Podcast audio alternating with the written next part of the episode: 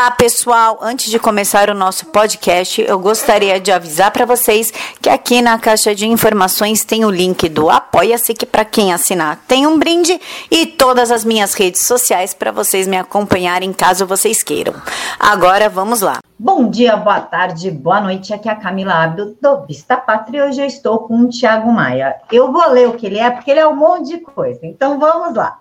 Ele é físico, engenheiro de petróleo doutor em física nuclear e astrofísica e trabalha no setor privado com projetos e pesquisa. Tiago, muito obrigada por aceitar falar com o Vista Pátria.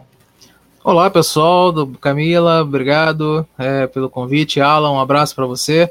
E amigos do canal Vista Pátria. É um, sempre um prazer falar aqui para o canal, né? Amigo do Alan já há algum tempo, então estou sempre à disposição para esclarecer qualquer coisa aí dentro da minha área, né? Tiago, vamos falar do presidente Jair Messias Bolsonaro, esse presidente aí polêmico, muito amado pela mídia, aclamado pela mídia, e para variar, a mídia está batendo nele, porque em Tóquio ele disse que a Amazônia precisa ser explorada e que vai abrir para isso. E aí os ambientalistas, os anarco, como é que o pessoal fala? Os anarcoambientalistas, e, enfim, os vegetarianos chatos, enfim, os, vegani os veganistas entraram em surto por conta disso, estão atacando o Jair, chamando ele de irresponsável, falando que a exploração da Amazônia vai destruir o pulmão do mundo, coisa que já foi comprovado que pulmão do mundo a Amazônia não é, né? E, mas me explica uma coisa, só para acabar com essa pecha, você que realmente entende do assunto, que não é comentarista de Globo News. Como é que se daria essa exploração da Amazônia? Caso se dê exploração, como que afetaria o meio ambiente, a vida que depende da, da Amazônia e o quão irresponsável Jair está sendo, tanto na declaração como na intenção de abrir isso? Bom, é, primeiro vamos, vamos só corrigir uma, uma coisa biológica aí, né? Porque o pulmão, né, o pulmão ele consome oxigênio, não gera oxigênio, né? Então já tem um erro biológico aí da, da questão da Amazônia. Né? A Amazônia, a Amazônia nunca podia ser é, pulmão, né? Por causa, primeiro, dessa parte. Né? Então, bom, é, agora a questão envolvendo no, no, vídeo, né? Sobre a declaração. É, eu, particularmente, eu aprovo totalmente a declaração, tá? Que nós temos que sim explorar a Amazônia. Só que as pessoas confundem uma coisa, pessoal confundem exploração com devastação. Tá? Você explorar não necessariamente quer, saber, quer dizer que você vai devastar. Esse é um ponto chave para você entender esse assunto. Tá? Esses, esses é, anarco-ambientalistas que ela fala, eu chamo eles de eco-xiitas, né? Então, é, esses eco-xiitas, o que, que eles fazem? Eles querem que é, promover um discurso na qual que desenvolvimento é ruim.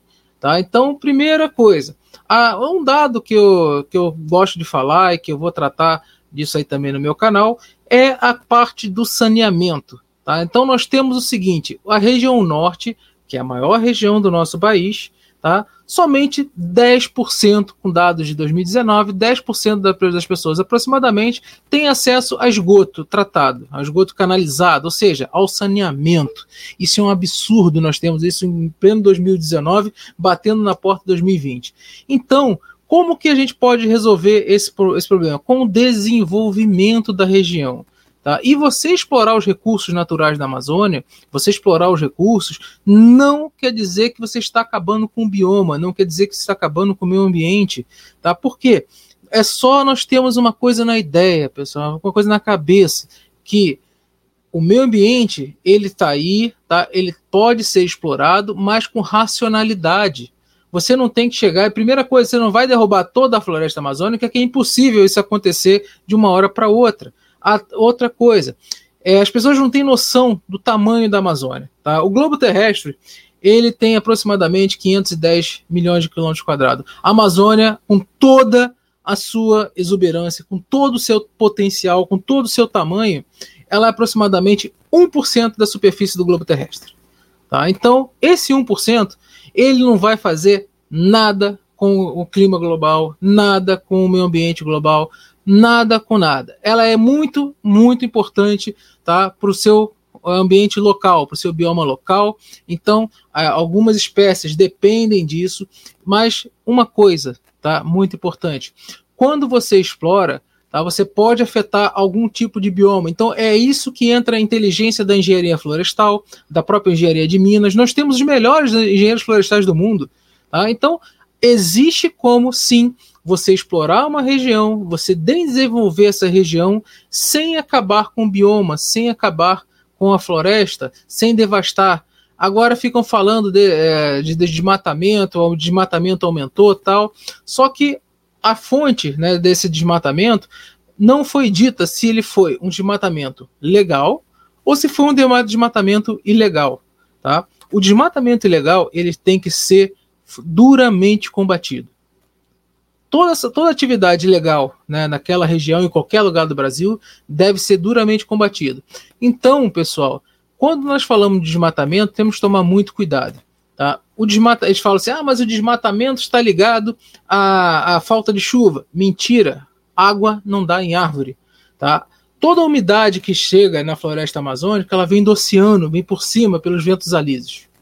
Então a Amazônia ela que, que ela faz? Ela recicla parte dessa água e joga para cima. Só que a, a, árvore ela não vai dar água, tá? ela não vai gerar chuva. Não é a árvore que faz chover, tá certo? Tanto é que o professor Molion ele fez um artigo em 2014 que teve uma seca gigantesca ali no Sudeste, principalmente em São Paulo, né, mostrando que tinha sim umidade na atmosfera para fazer chuva, só que não tinha né, os agentes que eram os núcleos de chuva. Então o problema nunca foi umidade. Tá? Então, essa coisa de sem árvore, sem chuva, mentira. Então, pessoal, o que nós temos que fazer? O desenvolvimento racional. Tá? Essa, é, o extrativismo ele não, não necessariamente tem que ser predatório. Se você fizer isso de forma racional, você consegue desenvolver a região, você consegue desenvolver o país e consegue também a, atribuir valor ao produto. Coisa que, por exemplo, as maiores reservas de, de nióbio do Brasil estão na Amazônia.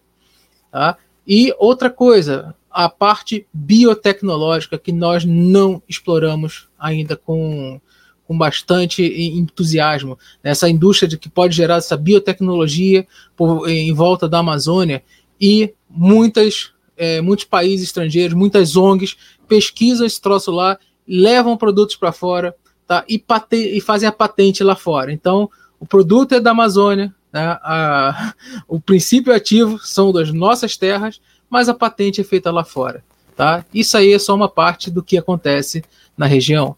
Tá? Então, o desenvolvimento da região que sofre com falta né, de energia, que dependia de energia da Venezuela, isso é um absurdo. Você não pode passar um linhão né, é, energético, porque ambientalista vai encher o saco. Você não pode construir uma termoelétrica para alimentar a região, para ela poder crescer. Sem energia a gente não cresce, porque ambientalista vai encher o saco. Então, meus amigos, eu, particularmente, gosto sempre de falar aqui. Primeira coisa, para desenvolver tem que ter energia. E para desenvolver, você tem que ter recurso. E recurso, a Amazônia não falta. E lembrando que explorar não necessariamente é, é devastar.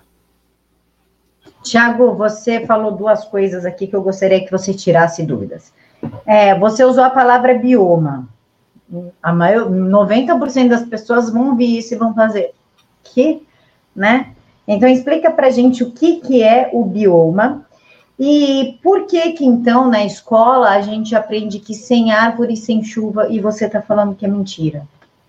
Sim, é, então, o bioma ele é uma unidade biológica, um espaço geográfico cujas características né, elas são específicas e definidas né, por um macroclima local e uma como se fosse uma um, uma, uma, fisiologia, né? Vamos falar assim, né? Para as pessoas mais entenderem. Local como solo, altitude, é, alguns outros critérios, até como fauna e flora. Né? Então, isso aí é o, bioma amazônico, ele tem uma característica, o bioma cerrado tem outra característica. Tá? Então, é, seria assim como uma grande comunidade né? vivendo ali. Então, tentando ser uma forma mais, é, mais sucinta possível. E por que, que, por que, que a árvore não produz chuva? Né? Porque primeiro, a, bom, eles falam que é, árvores amazônicas, né, eles têm eles têm su, aquela evapotranspiração, são mil litros de água, né, por mil litros de água por dia, se eu não me engano, se eu me recordo. Mas você tem o seguinte, pessoal, pensa numa coisa, tá? É, se a árvore ela desce chuva, não teríamos período seco na Amazônia, onde é justamente agosto, setembro, até o meiozinho de outubro, podendo se estender, que são os períodos das, das queimadas, da, da, dos incêndios florestais. Né? E aconteceu esse ano, acontece todo ano isso. Tá? Agosto, setembro, incêndio naquela região que beira entre o bioma Amazônia e o Cerrado. Então tem aqui como se fosse um, um ali Pará, Tocantins, tal, desce Amazônia, Roraima, Amazônia, Roraima, então e vai até Bolívia, vai embora, né? Então é, tem esse, esse, essa questão. É, a árvore ela não produz chuva, tá? A, maior parte da umidade, que quase toda a sua totalidade, que entra né, para a região, ela vem do Oceano Atlântico, lá em cima, entrando né, com forma de nuvens, ela vem, ela precipita na Amazônia, tem condições para isso, tem os Andes que acabam impedindo a passagem dessa umidade para que se perca. Então, essa umidade canaliza e vai para o sudeste. Tá? Então, passa ali às vezes pelo centro-oeste vai, e vai emborcar lá no sudeste. Tem horas que essa, essa, essa dinâmica ela é mais intensa e tem horas que essa dinâmica é menos intensa. Então, o que acontece? Se a Amazônia fosse produtora de árvore, produtora de água, como os falam, não teríamos esse período seco. Ou será que eles gostam de falar essa bomba d'água que são as árvores, ela quebram nesse período? Tem que trocar o mancal da bomba, vocês têm que trocar o rolamento da bomba? Então não, tá? Por quê? Porque justamente não produz chuva. A umidade continua, ela entra, às vezes entra menos, às vezes entra mais, são as variabilidades normal, né, do clima local. Tiago, muito obrigada por ter esclarecido essa matéria para a gente. Realmente a gente estava com dúvidas aqui no Vista Pátria sobre essa decisão do, do Jair, porque o que, que a gente cresce ouvindo? A Amazônia é o pulmão do mundo, se mexer na Amazônia acaba a humanidade, vai acabar com toda a forma de vida lá dentro, e realmente preocupa quando a gente vê é, esse tipo de iniciativa. Então, muito obrigada por falar com o Vista Pátria e eu gostaria que você fizesse as suas considerações finais, se baseando ainda em tudo que você explicou e na matéria. Ok. É, bom, agradeço ao canal Vista Pátria mais uma vez pela oportunidade. E, pessoal, fiquem tranquilos, tá?